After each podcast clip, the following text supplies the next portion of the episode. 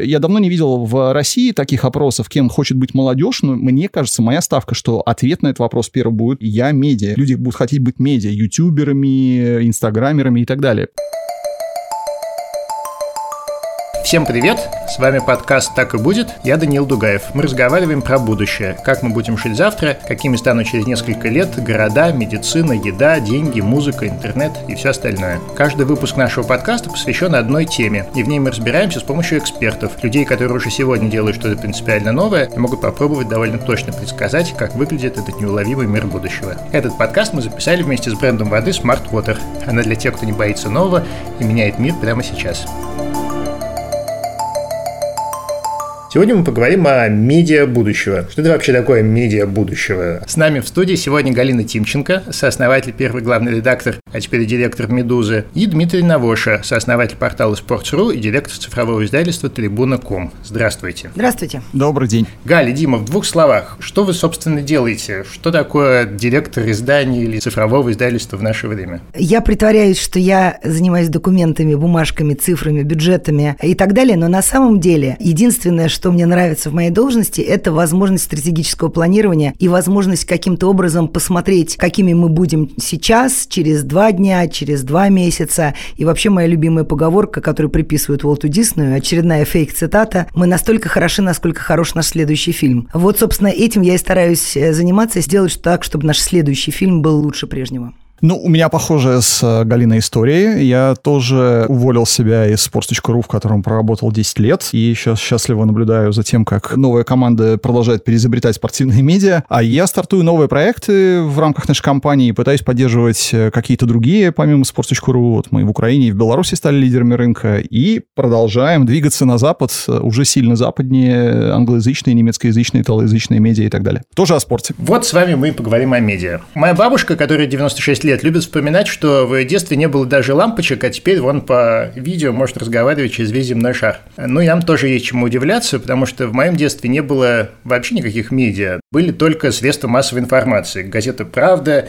газета «Вечерний Ленинград», журнал «Костер», по телевизору программа... Московский комсомолец. Московский комсомолец, журнал «Мурзилка», по телевизору программы «Время», на аэродроме товарища Брежнева встречали товарища Зайков и Воротников, «Спокойной ночи, малыши». И вот прошло сколько, 30-40 лет, и теперь издание «Вокруг миллион», у каждого армия читателей, на YouTube каждую минуту появляется, по-моему, 500 часов видео, даже у, не знаю, рэпера Оксимирона в Инстаграме больше двух миллионов подписчиков. Что вообще происходит? Что будет завтра? Куда мы движемся со всей этой прорвой информации? Что это вообще такое медиа и особенно медиа будущего? Ну, с моей точки зрения, медиа в целом это вся совокупность средств коммуникации и движения информации. Очень важно. У меня давно вызывают большое подозрение люди, э, занимающиеся медийным бизнесом. И когда их спрашивают про конкурентное окружение, они начинают список не с медийных платформ, не с соцсетей, не с Инстаграма, Ютуба и так далее. То есть, с моей точки зрения, это безусловно медиа, и было медиа с самого начала, потому что удовлетворяло потребности людей в информации, в коммуникации. И мы, с моей точки зрения, переживаем, ну, на самом деле, рассвет эпохи медиа, который предопределен, с одной стороны, драматическим ростом и удешевлением вот этих всех медийных каналов и драматическим снижением цены входа в них, да, а с другой стороны, уменьшением количества времени, которое людям требуется для того, чтобы заработать на еду себе, собственно. Люди просто начинают меньше работать, это видно по всем долгосрочным трендам, графикам, у людей больше свободного времени, и медиа, вот в этом широком смысле, это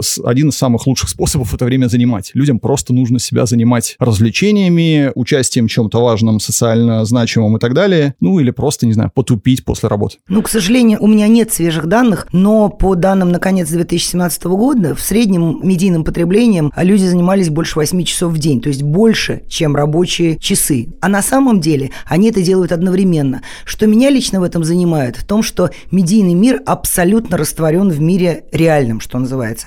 То есть де-факто, вот когда мы говорим о том, что был московский комсомолец или там программа «Время», у нас было время на медиа отдельное, на медиапотребление. Вот сейчас это время абсолютно растворено во времени жизни. И как бы медийный мир полностью сросся с миром вещественным. И кроме всего прочего, мне кажется, что очень важно, что у каждого человека появляется колоссальный медийный опыт. Ну, то есть есть буквально от двухлетних детей, которые смотрят unboxing и и какие-то там свои детские вот этот чудовищный синий трактор и все остальное, абсолютно залипательные вещи, которые они смотрят на Ютубе, и до пожилых людей, вот до бабушки 96 лет, которая абсолютно тоже погружена в медиа-среду. То есть у каждого, абсолютно у каждого человека есть свой медиа-опыт. И это на самом деле, мне кажется, дико важно, потому что до нынешних, вот, пожалуй, там трех-пяти лет такого медийного опыта не было ни у кого. Я еще помню тот момент, когда интернет вдруг стал прирастать людьми, которые до этого не имели никакого медийного опыта, кроме ругательств с экраном телевизора. Ну, то есть под медиум будем просто понимать всю информацию, которую мы потребляем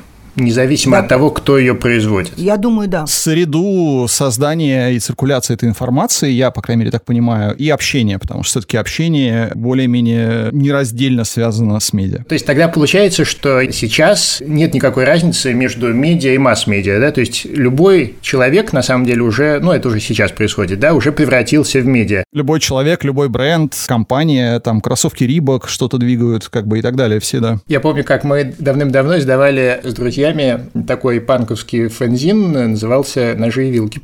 Хорошее название, кстати. Я делал сайт для этого журнала, и вот я предлагал людям, которые писали туда тексты, что-то изменить, какую-то тему я предлагал как-то так. А они сказали, вот у тебя будет какой-нибудь журнал Дугаев, ты там будешь предлагать свои темы. Сейчас любой журнал, который я сделаю, собственно, и будет журналом Дугаев, да, то есть вот сейчас мы с вами в этом журнале Дугаев.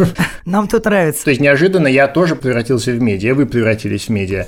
И полон Инстаграм теперь людей, которые превратились в медиа, правильно? Мне кажется, что волшебная трансформация медиа как объектов в медиа как среду. Да, вот раньше было там, не знаю, вот газета «Коммерсант», даже еще там 15 лет назад, ведомости, еще что-то, были объекты, к которым люди обращались. Теперь медиа абсолютно растворены в среде. Мы просто плаваем в этом как в воде. Есть будущее у масс-медиа? То есть вот, например, газеты, журналы, им придется ведь сильно довольно потесниться, видимо, да, если каждый из нас может быть медиа, у каждого из нас может быть канал, канал, и каждый из нас может быть популярным. Ну, газеты и журналы, мне кажется, уже даже, даже неинтересно обсуждать, потому что все понятно с этим типом носителя. Ну, я имею в виду, конечно, газеты и журналы в цифровом виде тоже. Ну, в смысле бренды. Да-да. Ну, я, я бы вообще предложил как можно скорее закрыть вопросы по конкретным носителям, потому что, ну, не знаю, телевизор тоже, очевидно, что скоро уже будет... Не знаю, я живу без телевизора 10 лет, живу счастливо и ничуть не чувствую себя ущемленным или того, что мне чего-то не хватает и так далее. Есть масса других, гораздо более интересных интересных вопросов, которые возникают в этом новом дивном мире, и нам, наверное, э, я не знаю, какой контекст правильно выбирать, такой общемировой, глобальный или российский локальный, потому что в зависимости от того, в каком из них мы находимся, можем по-разному рассуждать о перспективах, рисках, угрозах и всем страшном, что может произойти, или чудесном, что может случиться. Но меня, например, сейчас заботят вопросы, а выживет ли редакционная модель медиа, да, то есть смогут ли люди, как коллектив, создавать достаточную добавленную стоимость для того, чтобы не только вот медиа Дугаев или любой человек мог существовать, существовать. Тут мы все время про это думаем внутри команды, создаем ли мы достаточно добавленную стоимость, делаем ли мы 1 плюс 1 равно 3,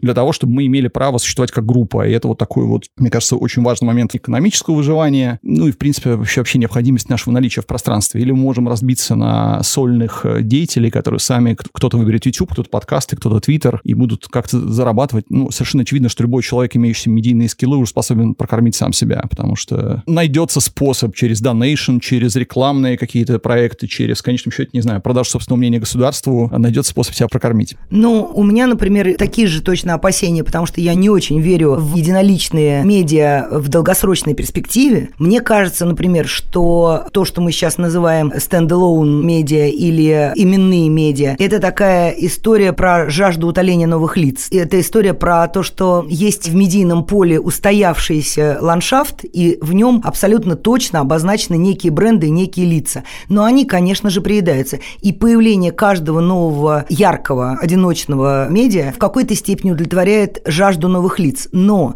как мне кажется, все-таки, я могу сказать грубо, в одно рыло создать медиа в долгосрочную перспективу довольно тяжело. Нужно быть чрезвычайно упорным человеком и чрезвычайно жестко мыслить стратегически в долгосрочной перспективе. Все-таки у коллективов в этом смысле больше способности развернуться в воздухе, что называется, в зависимости от трендов. Мой любимый пример пример последних месяцев – это многоплатформенность. Медиа, которые существуют во всех средах, на всех платформах, требует от людей, которые его делают, умений пересобрать смыслы, пересобрать технически и использовать особенности платформы. Мне кажется, что одиночному человеку, который делает свое собственное медиа, он может размещаться на одной или двух платформах. А мы с вами прекрасно знаем, что и Трибуна, и Спортс, и Медуза, и все остальные, мы существуем минимум в пяти, а на самом деле в 12-15 платформах. И часть из них нам не очень дружественна, но там есть наша аудитория. И поэтому в этом смысле мне кажется, что все-таки коллективы выживут. Но вы смотрите, вот, например, Юрий Дудь, да, он э, может посоревноваться, мне кажется, с Первым каналом уже популярности, но при этом на самом деле он ведь не один делает все свои передачи. Ведь есть команда, он просто лицо этой программы. Да, я как раз хотел ставить вот эти слова, что с Юрой работает несколько прекрасных редакторов, монтажеров, людей, кто помогает продавать рекламу, или там медиа по фамилии Варламов состоит уже из десятков, я скажу, десятков человек, если считать людей, которые занимаются продажами рекламы. То есть это достаточно большие проекты, и с моей точки зрения этот тренд надолго, и очень много попутного ветра как бы этому тренду, начиная с этой жажды новых лиц, начиная с того, что человек, в принципе, когда работает на себя, он становится ужасно эффективным, его не нужно заставлять работать, не нужно его контролировать. Он и есть человек редакционная политика, ему не нужно как-то ее ни с кем согласовывать, он, он держит ее всю в голове. И заканчивая тем, что это очень быстрая обратная связь между аудиторией и человеком. Человек сам читает комментарии, сам понимает, где он облажался, что заходит, что не заходит и так далее. То есть это ужасно эффективные медийные истории, которые, кстати говоря, выгодны и платформам тоже. Платформы такие, как Google, YouTube, Facebook, Instagram, любая платформа, им бы хотелось на самом деле работать с физиками, с огромным количеством, потому что это укрепляет силу платформ, а не с коллективами. Так что я думаю, что эта история на годы, и в случае с Россией, конечно, хорошо, что это так, потому что, ну, вот когда мы говорили про Дудя или там Оксимирон тоже, они есть четвертая власть, они есть та сила, гораздо более сильная уже, чем медиа, кто способен как-то пытаться тоже поговорить с обществом и предложить какие-то там способы, не знаю, того, чтобы эту первую власть как-то держать все-таки хоть под каким-то контролем. Ну, тогда тут есть один интересный момент. Вот, например, газета «Нью-Йорк Таймс» существует сколько? Мне кажется, около 200 лет. Но Юра при всем уважении нашем не будет существовать 200 лет и когда-нибудь уйдет на пенсию. Что тогда будет? Я, на самом деле, вполне представляю себе, что в какой-то момент и Варламов, и Дудь все перейдут в какие-то виртуальные образы, которые как раз будут сохраняться, даже если сами владельцы этих образов перестанут работать. А я скажу, что будет на самом деле, потому что вот мы называем это внутри себя, внутри sport.ru, трибуны, мы называем это эффектом Дудя. Сейчас, когда мы открываем какие-то вакансии, мы открываем школу, например, и мы получаем тысячу, тысячу плюс заявок на 20 мест, то есть больше 50 человек человек на место, и разговаривая с людьми, потому что нам приходится и процесс собеседования проводить даже при наборе в школу, мы понимаем глубинные мотивации этих людей, и эти мотивации во многом э, инспирированы тем же Дудем, да, то есть можно быть заметным, можно действительно пытаться на что-то влиять или, по крайней мере, задавать, ставить какие-то вопросы, даже если эти вопросы пока не находят ответов. У меня был в начале десятых, не буду говорить депрессия, но было ощущение, что наша профессия как-то очевидно погибает, потому что какое-то драматическое количество людей в этой профессии предало ее, если говорить какими-то пафосными словами, и она вообще становится какой-то весьма сервильной, обслуживающей и так далее. А сейчас у меня большой оптимизм, то есть, ну окей, после этого Дудя будет еще 100 Дудей, 100 Варламовых и так далее. Я давно не видел в России таких опросов, кем хочет быть молодежь, но мне кажется, моя ставка, что ответ на этот вопрос первый будет, ну, как бы я медиа. Люди будут хотеть быть медиа, ютуберами, инстаграмерами и так далее, подавляющее большинство. В Штатах именно ютубер является основным ответом на этот вопрос. Космонавт пятый. У моей дочки это первый ответ на этот вопрос. Она хочет быть ютубер. Но все-таки какова будет судьба этих медиа? Получается, вот когда вся эта молодежь прекрасная вырастет э, в будущем, каждый станет медиа на 15 минут, то есть они будут появляться и исчезать по мере того, как их лицам будет становиться скучно это делать? Кто-то будет исчезать, безусловно. Кто-то будет оставаться надолго и будет переизобретать себя точно так же, как мы в «Медузе», «Sports.ru», в других медиа постоянно решаем эту задачу, постоянно пытаемся задавать себе вопросы, а мы актуальны ли вообще потребностям читателя на сегодня, актуальны ли мы тому миру, который сегодня, в котором мы живем, и а, тем потребностям, которые есть в нашей аудитории и которые мы пытаемся обслуживать. Я знаю, что Юра Дудь точно имеет перед собой вот такой вопрос, постоянно себе его задает, и поэтому, например, выбрал вот такую игру не в количество, а скорее в качество. Он, э, да, мог бы продавать там, не знаю, больше рекламы, делать больше выпусков, но он очень боится выйти в тираж и очень серьезно думает о том, как делать то, что продолжит резонировать, и какое-то количество талантливых людей, кто умеет себя переизобретать, безусловно, окажется. Ну, я, например, уверена в том, что редакционная модель э, выживет не потому, что я занимаюсь только этим, а еще и потому, что, с моей точки зрения, одним из очень важных моментов медиапотребления является то, что мы называем единство экспертизы. И это может обеспечить, в общем-то, по разнообразным поводам только довольно крепкая редакционная команда с э, хорошими экспертами, с хорошими связями, с хорошими скиллами, что называется. Все-таки, будем говорить откровенно, универсальных солдат чрезвычайно мало. Да, конечно, выживут многие, но многие и погибнут в этом бою э, за аудиторию, потому что время и внимание аудитории – это валюта нашего рынка, мы это знаем.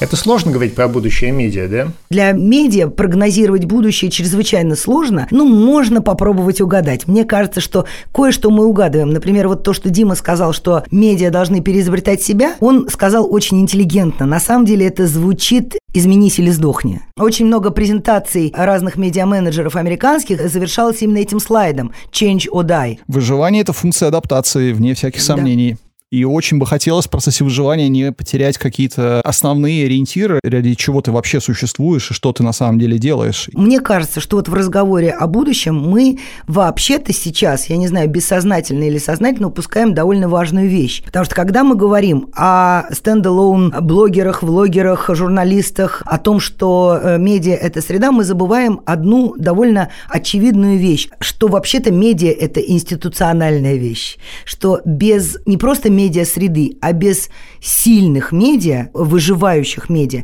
вообще-то государство ни одно нормально не строится. И, то есть даже в России сейчас в этих условиях есть, тем не менее, кривой, но какой-то баланс. Как только медиа уходят со сцены, этот кривой баланс нарушается, и другие институции перестают работать. Медиа, с одной стороны, конечно, бизнес. Мы должны как-то зарабатывать на то, чтобы сохранять независимость и сохранять вот свою способность э, тестировать все эти гипотезы, приходить во все эти новые среды и так далее. Мы должны на это как-то зарабатывать, но, с другой стороны, это, кажется, единственный бизнес, который упомянут практически в каждой конституции, начиная с американской и заканчивая, на самом деле, российской. И свобода средств массовой информации защищается не случайно, потому что это действительно институция. Я не исключаю, что в России эта институция будет, ну, она уже уничтожена на 90%, и остальные 10% тоже могут быть уничтожены. Давайте не питать излишних иллюзий, но вот на место этой институции будут приходить те самые отдельные личности, и они уже частью этой институции являются. Будем надеяться, что всех не перебьете.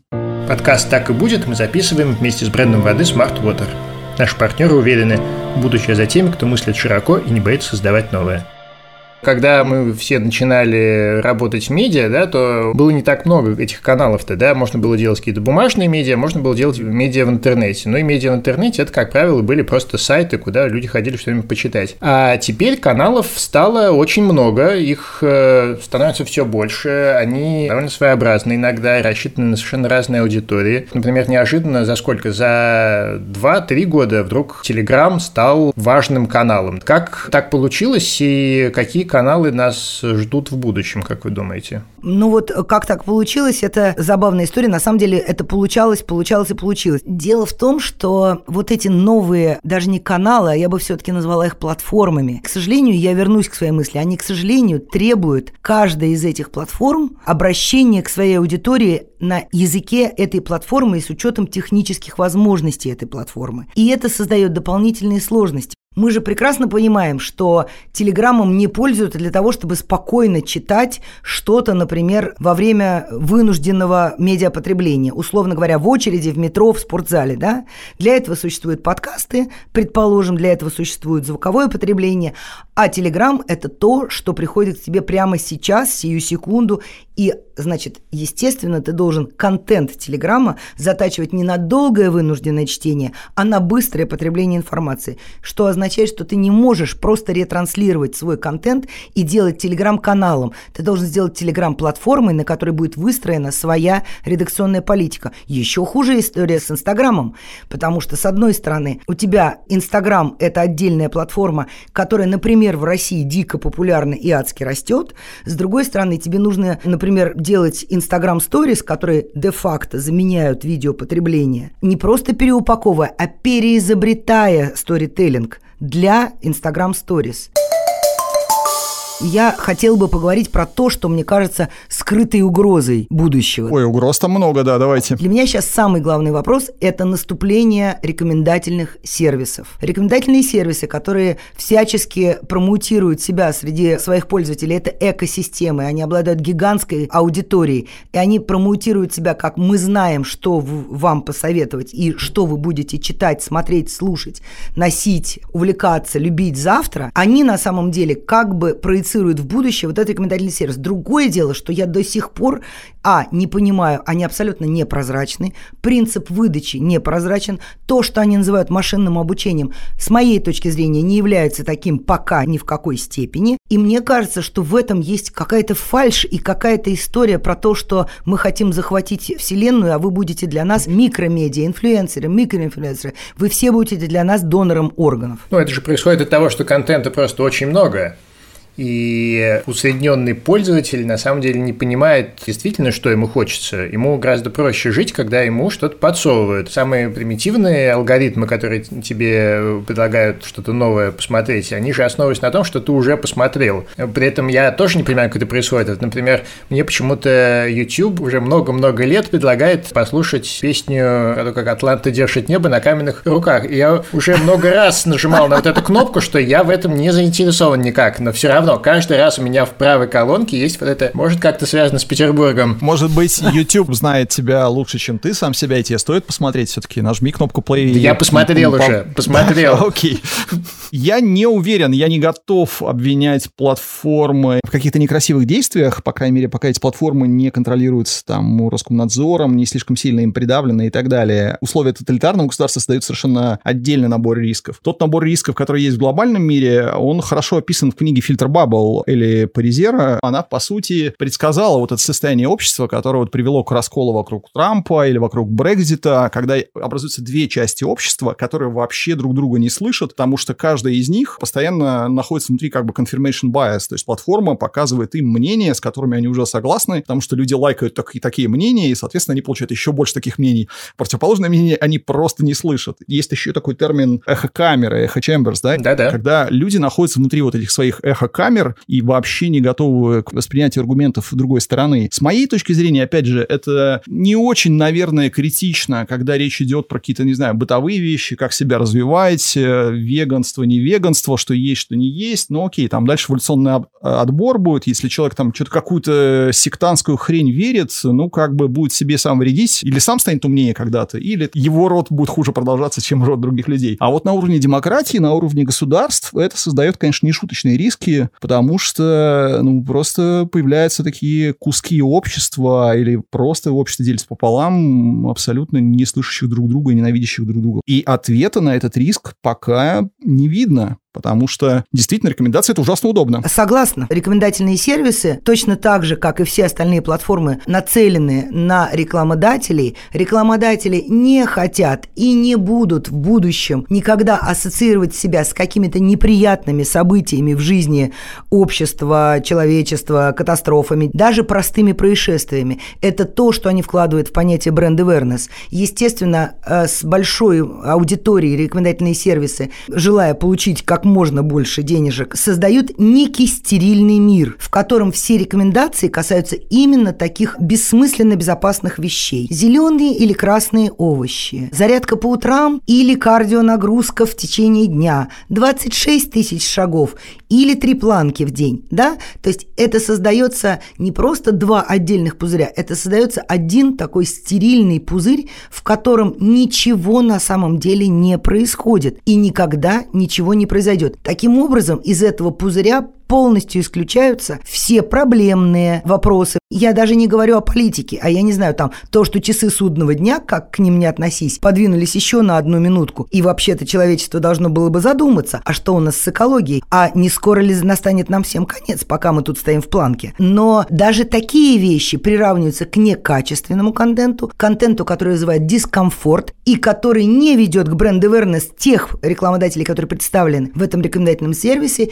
и таким образом мы воссоздаем абсолютно фейковую повестку, абсолютно искусственный мир, который не имеет отношения к реальному миру не только по политическим мотивам, а просто по ситуации, что в жизни вообще-то еще кое-что происходит. Иногда это что-то, это вызов, иногда это проблема, иногда это задача, которую нужно решить, а иногда случаются и беды. Но этого в мире рекомендательных сервисов не существует вообще. А они заполонили собой практически все и будут заполонять в ближайшие 2-3 года, я абсолютно в этом уверена. Вот в этом прогнозе я уверена, что количество рекомендательных сервисов и их возможности будут только расти. Есть ведь еще один тренд движения от того, что называется жесткими новостями, к инфотейменту. Когда ты заходишь там на среднее какое-то издание сейчас, лишь небольшое количество текстов, как правило, посвящены каким-то образом текущим событиям. А на самом деле огромное количество текстов существует только для того, чтобы тебя развлечь, да, хотя на самом деле они маскируются под какие-то важные темы. Если прочертить тренды в будущее, то есть вот такой плохой сценарий, например, когда, ну,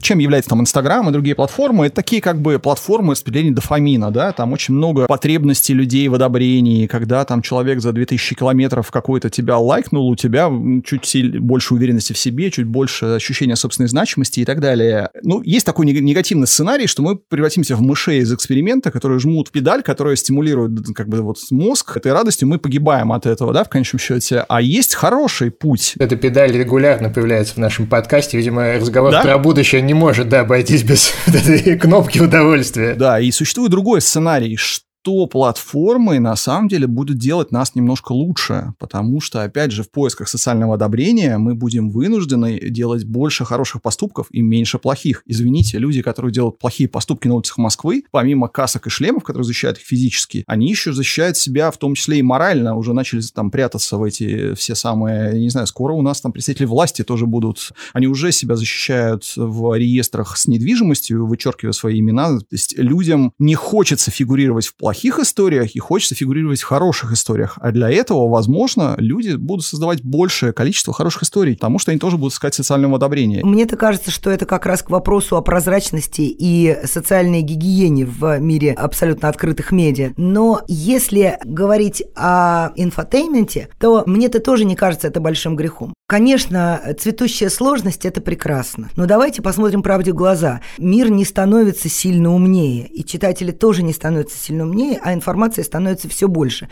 Как говорил один мой приятель, количество разума в мире ограничено, а народ населения все растет и растет, поэтому разум размазывается все более тонким слоем, если говорить грубо и цинично. Но я не вижу в этом большой опасности, еще и потому, что хорошо развлекать умеют немногие. К счастью для нас, хорошо развлекать умеют те же, что и хорошо рассказывать рассказывать серьезные вещи. Но я не знаю, вернемся к тому же Юрию Дудю, да? То есть хорошо развлекать умеют люди, которые вообще-то умеют и все остальное.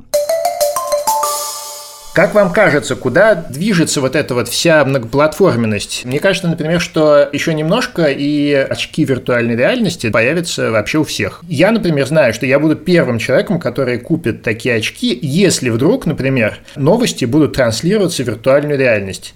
То есть, например, вот э, есть, я не знаю, митинг на Сахарова, а я не в Москве, да, я бы очень хотел почувствовать, что там происходит. Вопросы новых технологий уже не так принципиальные, по крайней мере, начиная с того момента, когда мы научились пользоваться более чем одной технологией. И «Медуза» выросла, в общем, из такого текстово-центричного медиа, из sports.ru очень долго был абсолютно текстово-центричным медиа. И с тех пор, когда вот мы вынуждены были совершить усилия над собой и научиться рассказывать и картинками, и видео, и в аудио, ну, в общем, в каких-то любых форматах мы вынуждены вот э, пытаться учиться рассказывать, и любые уже новые форматы мы будем готовы, мы будем брать, работать с ним, и если мы там будем успешны, мы выживем и во время потребления медийного через очки виртуальной реальности. С моей точки зрения, здесь никакой революции не происходит. Это просто еще одна платформа. Окей, засучили рукава, взялись за работу, начали делать. История диктует формат, не формат историю. Если этой истории органически свойственно быть показанной в очках виртуальной реальности, то мы перестроим редакцию так, чтобы эти специалисты нашлись, для того, чтобы ты почувствовал себя в центре этой вселенной, да. Я смотрела презентацию, кажется, Нью-Йорк Таймс, два парня показывали показывали 360 градусов видео после террористического акта в Батаклане. И вот это ощущение людей, молчащих на улице, когда ты оказываешься в этой толпе, напряженного, молчащий, и слышно только э, звуки сирен и вспышки вот этих вот э, проблесковых маячков полиции, это невероятное ощущение. Это очень тонкое оружие, очень острое. Его нужно использовать в очень точных каких-то вещах, которые должны вызвать острую эмоциональную реакцию. Все остальное точно так же. То есть мне все, все равно кажется, что медиа помимо того, что они будут учитывать, конечно, платформ, но они должны абсолютно точно знать, что вот какова история, такой и формат. Большое расследование можно упаковать в несколько изящных коробочек, видео, инфографики, еще что-то, что не отменяет, что мы все равно должны рассказать всю историю от начала до конца. А вот, например, острую цитату или вот такое событие, которое касается каждого, вот здесь, конечно, можно использовать и новые способы доставки этой информации или новые форматы изобретать. Вы, как люди, которые делают медиа, должны ожидать какой-то следующей революции, да, чтобы не опоздать на уходящий поезд. Например, некоторое время назад э, никто не мог предположить, что YouTube заменит телевидение для многих людей. Я бы как раз сказала бы, что у нас пойдет не революция, а контрреволюция. Мне бы очень хотелось возвращения, например, текстов Даниила Дугаева в афише «Мир», когда ты читаешь эти большие истории, и когда ты снова, тебе снова как будто 13 лет, и ты мечтаешь мечтаешь увидеть также этими же глазами, да? Или, э, не знаю, каких-то невероятных исторических э, расследований, там, которые делал Даня Туровский, или больших публицистических работ, так как мы когда-то читали Сапрыкина. Я очень хочу второго рождения больших жанров. Ну, например, сейчас огромное количество народу собирают гораздо больше, чем, не знаю, какой-нибудь средний текст на «Медузе», простите, собирают, например, трансляции какой-нибудь видеоигры в Twitch. А в дальнейшем я очень хорошо представляю себе трансляции событий прямо в мозг, например. Даниил, смотри, вот ты все время апеллируешь к техническим каким-то изобретениям, но нужно не забывать про смысл и уметь этот смысл создавать. Да, я понимаю, что я говорю в основном про техническое, а вы в основном про смысловое, но у меня просто по поводу смысла смыслов гораздо больше пессимизма, потому что вот мне как раз кажется, что мы движемся в сторону, когда инфотеймента, то есть развлекательного элемента даже в серьезных изданиях будет становиться все больше и больше и больше, пока они окончательно не вытеснят все более важное, да, и я очень хорошо представляю себе мир, в котором люди открывают свое устройство для чтения новостей, и там у них написано, что акции, которые принадлежат, растут, в городе открыли новый парк, и вот 15 способов улучшить свои свои физические показатели. А, кстати, вот тут у нас ракета взорвалась, но... Не будем о грустном. По-моему, вы сейчас пересказываете Яндекс Новости, просто главную страницу. Ну, примерно так. В свою очередь хочу сказать, что если бы в одну руку положили бы журналистику мнений, а в другую бы руку инфотейнмент, пожалуй, я бы выбрала инфотейнмент, потому что мне кажется, что это как всякая новая, более или менее свежая вещь. Этим начинают увлекаться все, потом отпадают те, кто не может это делать, или у кого не получается, или кого не читают. Так же было и с колонками. Помните, два года назад мы просто превратились бесконечно в журналистику мнений. Везде были колонки с мнениями. Мнение, мнение, opinion section, opinion section. Где они сейчас? Я думаю, что через два года и вот этот тренд на бесконечный инфотеймент тоже сойдет, потому что, ну, и аудитория переест, и в конце концов, ну, число э, способов развлечь людей довольно все-таки конечно.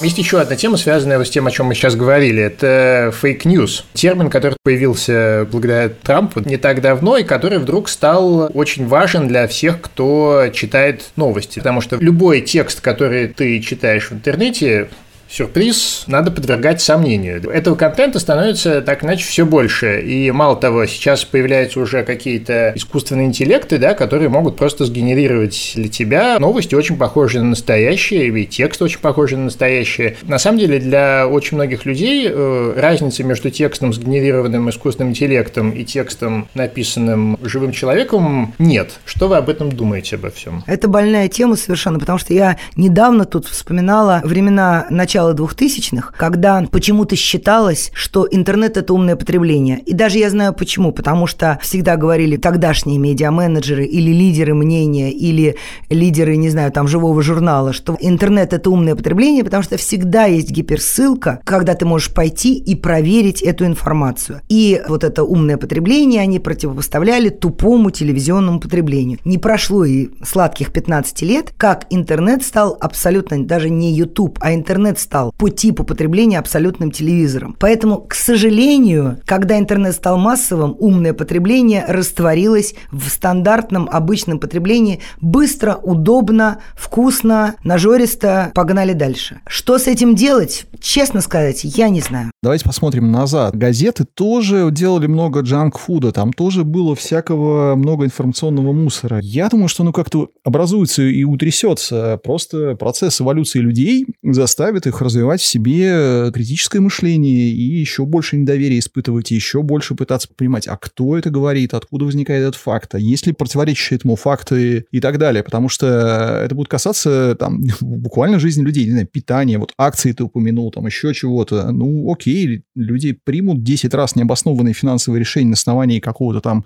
манипулятивного использования там их сознания, а потом начнут принимать более качественные решения. Программы, безусловно, упрощают манипулирование сознанием людей. Каждый человек — это набор каких-то предрассудков, даже умный человек с критическим мышлением. Кто-то, не знаю, например, гомофоб. Смотрите, как часто власть гомофобным э, каким-то позывом апеллирует вот про митинг последний снова показывали, там что-то там геи какие-то пришли туда, там что-то что такое. Ну, страшные люди, в общем. Да-да-да. То есть апеллируют, ну, как бы, каждый, чтобы увидел врага какого-то вот на этом митинге. И, безусловно, такую пропаганду будет делать проще, когда ты можешь ее делать адресно конкретным людям. Конечно, это создает риски, риски довольно большие, и поэтому мне кажется, что скорость технологического прогресса в недемократических странах хочется даже как-то притормозить, потому что этим будут пользоваться те, кто подавляет, а не те, кто там пытается развивать эту страну. Я вижу, что вы не верите в технический прогресс совсем. Нет, я верю, это просто инструмент. Им, как ядерной бомбой, можно пользоваться, как ядерной энергией, точнее, как э, можно пользоваться для того, чтобы там дома обогревать, а можно взрывать и там уничтожать людей. Инструмент изначально нейтрален, и в руках разных людей он может по-разному существовать. И одна из вообще важнейших, мне кажется, задач человечества – это изобрести какие-то правильные способы это регулировать. Мне кажется, что это будет регулироваться, на самом деле, технически. Вы заметили, да, что с тех пор, как мы начали пользоваться Gmail условным, нам перестал приходить спам практически. Почему это происходит? Потому что есть очень большая сеть компьютеров, да, которые собирают информацию про письма, похожие на спам. Да, есть искусственный интеллект, который учится, например, спама. В результате ты через некоторое время можешь отличить письмо, которое является спамом, от письма, которое не является спамом. Мне кажется, что с недостоверной информацией в какой-то момент должно произойти то же самое. Естественно, с одной стороны будет армия защитников информации, с другой стороны, естественно, будет другая армия людей, которые будут и ботов, да, которые будут стараться наоборот выдать желаемое за действительное.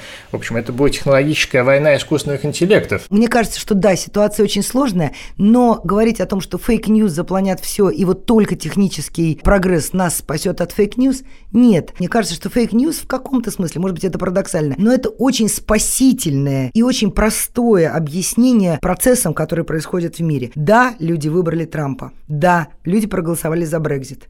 Да, 37% москвичей говорят, что протесты э, окей, а 30 говорят не окей. Ну да, такая жизнь. И говорить о том, что они все одурманены fake news, и только поэтому, например, голосуют за Дональда красный галстук до колен Трампа, ну, мне кажется, что это сильное упрощение. Мир поменялся. Мы внутренне не согласны с этими изменениями. Поэтому мы точно так же, как и противоположная страна, валим все на fake news. Мне кажется, что это немножечко эффект Барбары Стрейзенд. А давайте еще немножко, вот уцепившись за этот сюжет, скажу, что э, плохого было в старых медиа и что, надеюсь, новым медиа удастся избежать. Мне кажется, старым медиа, что в России, что в Штатах, был свойствен некоторый снобизм. Они работали на элитарный такой круг, и им казалось, ну, там, не знаю, вспомним там «Коммерсант», «Ведомости» начала нулевых, как бы, может быть, какие другие издания российские. Их абсолютно устраивало, что они разговаривают с несколькими процентами аудитории, зато да, мы, мы работаем для там российской элиты, а потом аудитория аргументов и фактов и комсомолки выбирает Единую Россию, извините оцените. И там в Штатах то же самое. Там очень-очень много было этого снобизма и очень много рефлексий сейчас на этот счет. Это в защиту инфотеймента. Это то, почему важные вещи нужно тоже уметь рассказывать увлекательно, чтобы фермеру из Техаса и пожилой учительнице из э, Сызрани тоже было интересно разобраться, как связана политическая конкуренция с тем, как жизнь устроена дальше. То есть ты хочешь сказать, на самом деле, что медиа будущего, они будут более демократичны? То есть, что они будут рассчитаны на более какие-то массовые аудитории, так? Нет, как раз тот процесс, который происходит, когда сейчас в России миллионы медиа, это, конечно, ведет к нишеванию, к тому, что все получают медиа для себя и создаются вот эти самые filter bubble ы, и ты все время видишь то, что поддерживает твою точку зрения. Это в защиту просто того, что инфотеймент — это не зло, а в общем-то, я, я тоже не, не уверен, что я готов говорить, что это добро, но это как бы нужный инструмент донесения до людей значимой информации. Если ты говоришь важно, но не интересно, то это почти то же самое, что ты ничего не говоришь. То, что говорит сейчас Дима, означает, что да, это нисколько не противоречит идее демократии.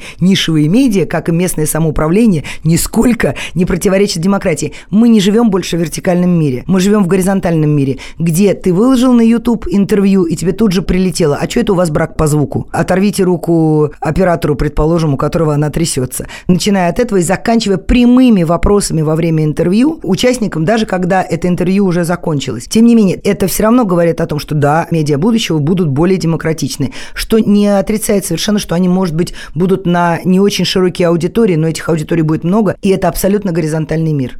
Никто больше не может скарабкаться на табуретку и сказать, мы знаем, как вам жить. Кстати, это тоже тема, которой мы еще не касались. Что, собственно, будет с бумажными медиа? Их так все похоронили довольно быстро. А на самом деле сейчас, по-моему, индустрия толстых журналов переживает какой-то очередной интересный виток. Ну, у меня точно так же. Более того, мне кажется, что по мере того, как мы все больше и больше двигаемся в цифровую вселенную или в цифровой мир, очень хочется оставить для себя какие-то островки вещественности. И мне кажется, что э, чем дальше, тем больше как раз это и будет элитным потреблением, когда ты можешь позволить себе оставить вещественное что-то, подержать это в руках и оставить следующему, что называется? Не знаю. Я тоже был ужасно привязан к журналам, и в какой-то момент я обнаружил, что я продолжаю покупать журналы. Это было лет пять назад, но я их уже даже не распаковываю. У меня просто лежат пачки нераспакованных журналов, потому что покупать я еще привычка сохранилась, а читать уже нет. Я готов открыть в парке, но в парке у меня нет с собой журнала, зато у меня есть с собой смартфон в поезде, в самолете, но там как бы скучный журнал, который читать мне неинтересно. То есть это не только вопрос дистрибуции, вопрос просто удобства потребления в момент времени.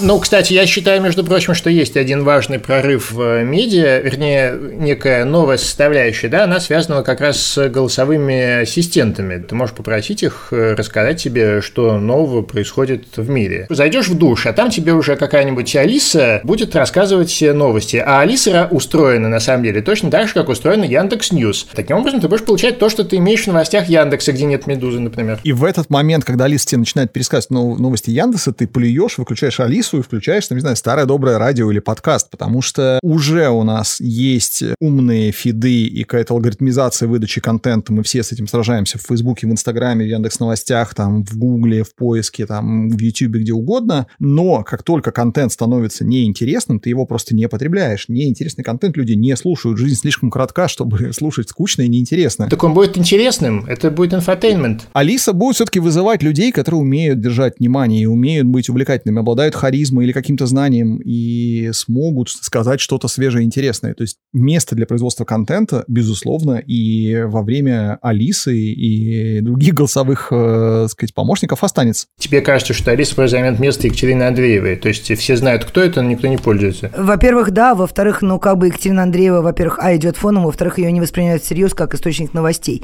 Ее воспринимают как, ну, как бы некую говорящую голову о чем-то, ну, что-то где-то как-то потом посмотрим. При всей моей в общем, не любви к э, дальним прогнозам, мне почему-то кажется, что если проводить аналогию, то мы перестали звонить друг другу, мы пишем друг другу, можно ли тебе позвонить, или а, здесь или голосом. Самая часто встречающаяся в мессенджерах, в моих мессенджерах м- фраза. То есть можно писать или голосом. И мне, поэтому мне кажется, что это очень небольшое ответвление, и это альтернативный вариант для людей, которые не могут воспользоваться своим смартфоном или еще чем-то. Водитель такси спрашивает адрес, да. Абсолютно. Это очень сервисная часть. Ничего от смыслов там нет, ничего от будущего там нет. Даже если голосовые помощники завоюют рынок чуть побольше, а я допускаю, что завоюют, потому что мои маленькие дети пытаются уже разговаривать с телефоном, и видно, что это вызывает у них какой-то интерес, а по детям, ну, там, как-то тоже, наверное, можно тренды прочерчивать вперед. Никто не будет употреблять роботизированный контент. Мы на sports.ru наигрались в это, мы изучали все кейсы, когда создается контент с помощью данных. В спорте это делать достаточно несложно, потому что мы получаем много входных данных, мы умеем их обрабатывать, преобразовывать текст, и до какой-то степени это работает. Но это никогда не соберет большой аудитории. То есть это может удовлетворить потребность в информации быструю, а читать будут люди человеческий текст все равно или слушать. Это ты сейчас исходишь из того, что ты можешь отличить роботизированный контент от нероботизированного, а на самом деле это уже сейчас э, часто не так. Ну, мы внутри себя тоже шутим, что да, вот, вот заходишь в Google Doc, а Google уже знает, он знает, что люди хотят прочитать, и говорит, он, я, я тебе абзац тут набросал, как считаешь, окей или не окей? Но я пока не вижу там ближайшие 10 лет, откуда там возьмется какая-то драйв, качество, ну, какая-то энергия внутренняя человеческая в этом контенте. Но мне еще кажется очень важным такой момент, во-первых, парадоксальность мышления, во-вторых, чувство юмора, в-третьих, вот этот experience, который приобретает читатель, когда он понимает, что ему классно. Вот новости или listicle ы, или, не знаю, там, результаты матчей, это окей, но вряд ли какая-то машина может воспроизвести ход мыслей умного человека или его мягкую шутку, или его скрытый намек, или какие-то аллюзии, коннотации, все что угодно. Тут есть, на самом деле, еще одна важная тема, связанная с информационной гигиеной. Ну, понятно, что уже сейчас медиа очень много, их будет становиться с каждым годом на порядок больше, и в какой-то момент станет ясно, что вот эта информационная гигиена – это что-то, чему э, нужно учить прям детей с раннего возраста. Мне кажется, что навыки информационной гигиены через 20 лет будут еще важнее, чем сейчас. Вот вы себе как это представляете? Конечно, вопрос информационной гигиены существует, и он очень важный. Это очень похоже, я думаю, что на ожирение. Мы прошли все страны, даже, даже бедные страны, большинство бедных стран прошло голодные годы, еды стало много, она доступна, и возникла там проблема ожирения стоит острее в мире, чем проблема недоедания. Точно такое же изобилие создается здесь, и с ним, конечно, будет масса проблем. Человечеству придется развивать все способности, как и с едой, тоже научиться с этим управляться. Но употреблять контента будут только больше. Мне кажется, что как раз после вот такого, как бы сказать, века обжорства информационного и огромного количества белого шума, люди начнут сами редуцировать этот шум, отказываясь от определенного типа общения. Ну, например, там, я не знаю, от Фейсбука и мессенджеров в пользу звонков и так далее. То есть мне кажется, что здесь тоже будет нишевание. Любовь некоторых людей к голосовым сообщениям, и мы это видим у подростков, и они будут оставлять друг другу только голосовые сообщения и не появляться в других средах. Или, например, только Инстаграм и специальная выдуманная жизнь, не путайте автора с лирическим героем для Инстаграма и больше нигде. Мне кажется, что, это, что люди разбредутся по своим небольшим гнездам там, где каждому приятно. Мне кажется, что ограничение пойдет по количеству платформ. Каждый будет выбирать себе не только медиа, но и платформу. Назовите три изобретения, которых лично вы ждете от будущего. Наконец, хорошего таск-менеджера с правильным расписанием и с правильной постановкой задач, потому что сейчас больше времени уходит на заполнение таск-менеджера, чем на отслеживание процессов.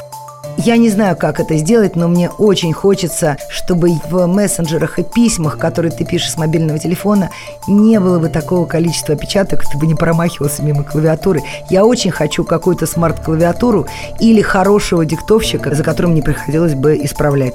Я жду настоящего онлайн-чекапа здоровья, чтобы не тратить время на поездки в больницы. Ну, я поддержу, на самом деле, тему здоровья. Все, что помогает немножко лучше понимать свое состояние душевное и физическое, и как-то раньше диагностировать проблемы и пытаться себя приводить в чувство, все это, конечно, мне кажется ужасно интересным. Я не вижу альтернативы тому, что люди замкнутся внутри своих вот фильтр-баблов, и это очень плохо налагается на вот географическую историю. Хочется вот монополию в части государства замкнуть немножко. Внутри одной страны, что было несколько государств, я мог выбирать как поставщика себе услуг государственных, разных. Как я себе выбираю провайдера там музыки, такси, интернет очень умеет дофаминовую штуку свою использовать для создания зависимости. И это опять же очень хорошо видно по детям. Ты хочешь таблетку от компьютерной зависимости? Что-нибудь такое, да. Это был подкаст «Так и будет». Я Даниил Дугаев.